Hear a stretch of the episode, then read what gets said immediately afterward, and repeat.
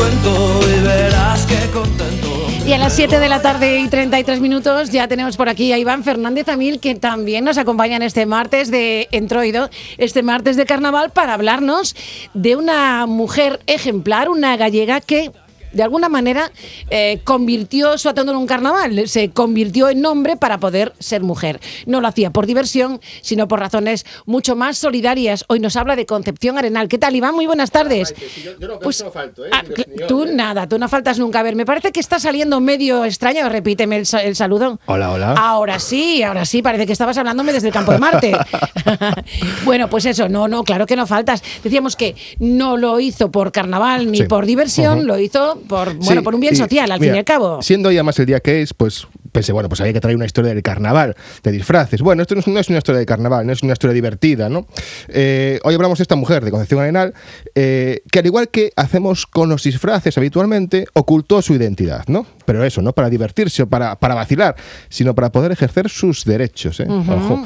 Eh, Concepción Arenal, Arenal Ponte nacía el 31 de enero de 1820 en Ferrol, en la calle Real.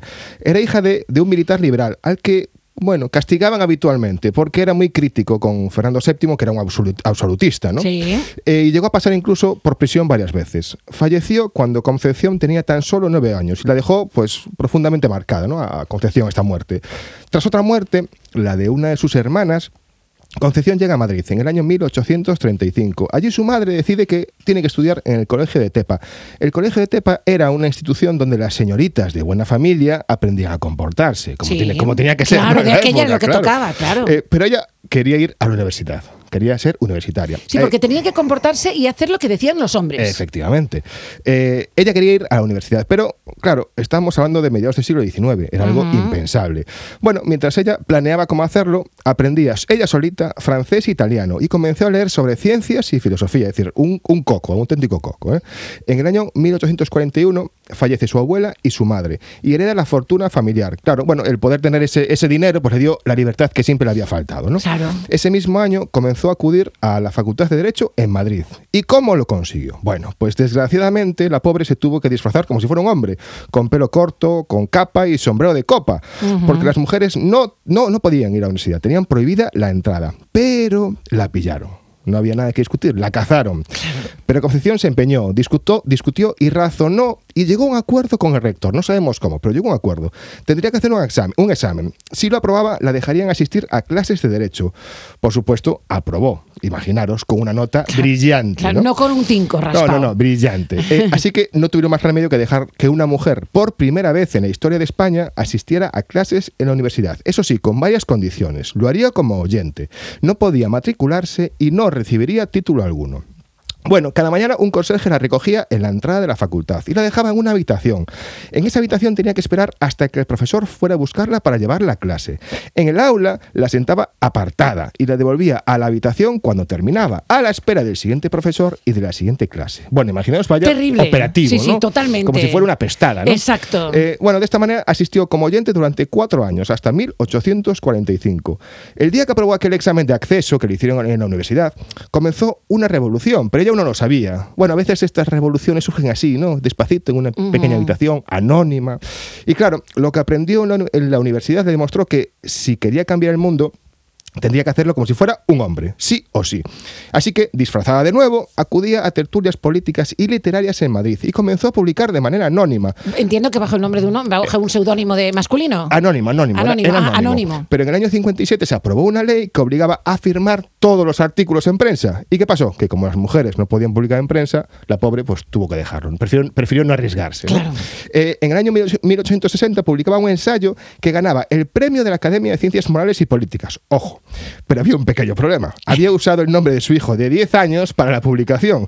Cuando se descubrió el engaño, la Academia suspendió el premio. Nunca se había premiado a una mujer. No había precedentes. Y tampoco tenían intención de hacerlo en aquel momento. Claro, pero no les quedaba otro remedio. Tenían que aceptarlo. Ese día se inició otra revolución. Eh, en 1864 es nombrada por la, reina, por la reina visitadora de prisiones de mujeres, un asunto en el que se, integró, se entregó en cuerpo y alma por aquellas mujeres a las, por las que nadie se preocupaba, que eran inferiores ante la ley, pero con las mismas penas que los hombres, algo ilógico. Si eran inferiores, ¿por qué tenían las mismas penas? Bueno, en fin. Lo que hizo por el sistema penitenciario eh, Concepción fue tan grande que se considera que el sistema de prisiones moderno existe gracias a ella. ¿eh? Fíjate. Solía decir, abrid escuelas y se cerrarán cárceles. Cuidado. ¿Qué ¿eh? razón tenía? Totalmente. En, mira, en el año 1871 era nombrada secretaria general de la Cruz Roja, donde consiguió la primera ambulancia que circuló por España y se convirtió en amiga de la reina María Victoria. Son recordadas las dos por su ayuda y apoyo a los más desfavorecidos en Madrid. Iban paseando, iban ayudando a la gente que se encontraban por la calle. ¿no? Eh, Concepción Arenal, bueno, fallecía, desgraciadamente, en Vigo el 4 de febrero de 1893 y lo hacía sin grandes reconocimientos. Ella decía habitualmente que, que mi vida no haga sombra a mi trabajo. Una vida que dedicó a reivindicar los derechos de los más débiles y a desmontar las teorías, malditas teorías, que convertían a la mujer en un ser inferior. Lidia defendía la educación para poder superar esas diferencias de, género, ¿no? En aquella época, imaginaros, hablamos del siglo XIX, en la que la figura femenina se ceñía exclusivamente al cuidado del hogar y a procrear a los niños, ¿no? Esta pionera del feminismo luchó por los derechos de la mujer, defendiendo su acceso a la educación y al trabajo, la igualdad salarial, su dignidad y la igualdad de, género.